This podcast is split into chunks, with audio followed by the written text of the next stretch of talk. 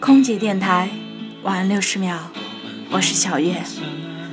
因为害怕，所以逃避；因为逃避，所以失去。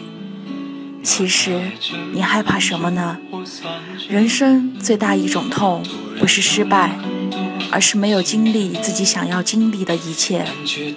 有些事，尝试了，努力了，就没有达到预期的结果，也可以坦然地说。我真的尽力了，不要因为害怕结束就拒绝所有的开始。没有人会知道明天要面对的是什么。你想要破竹成蝶，就得勇敢地尝试。每个人都是在尝试中成长的，绝无例外。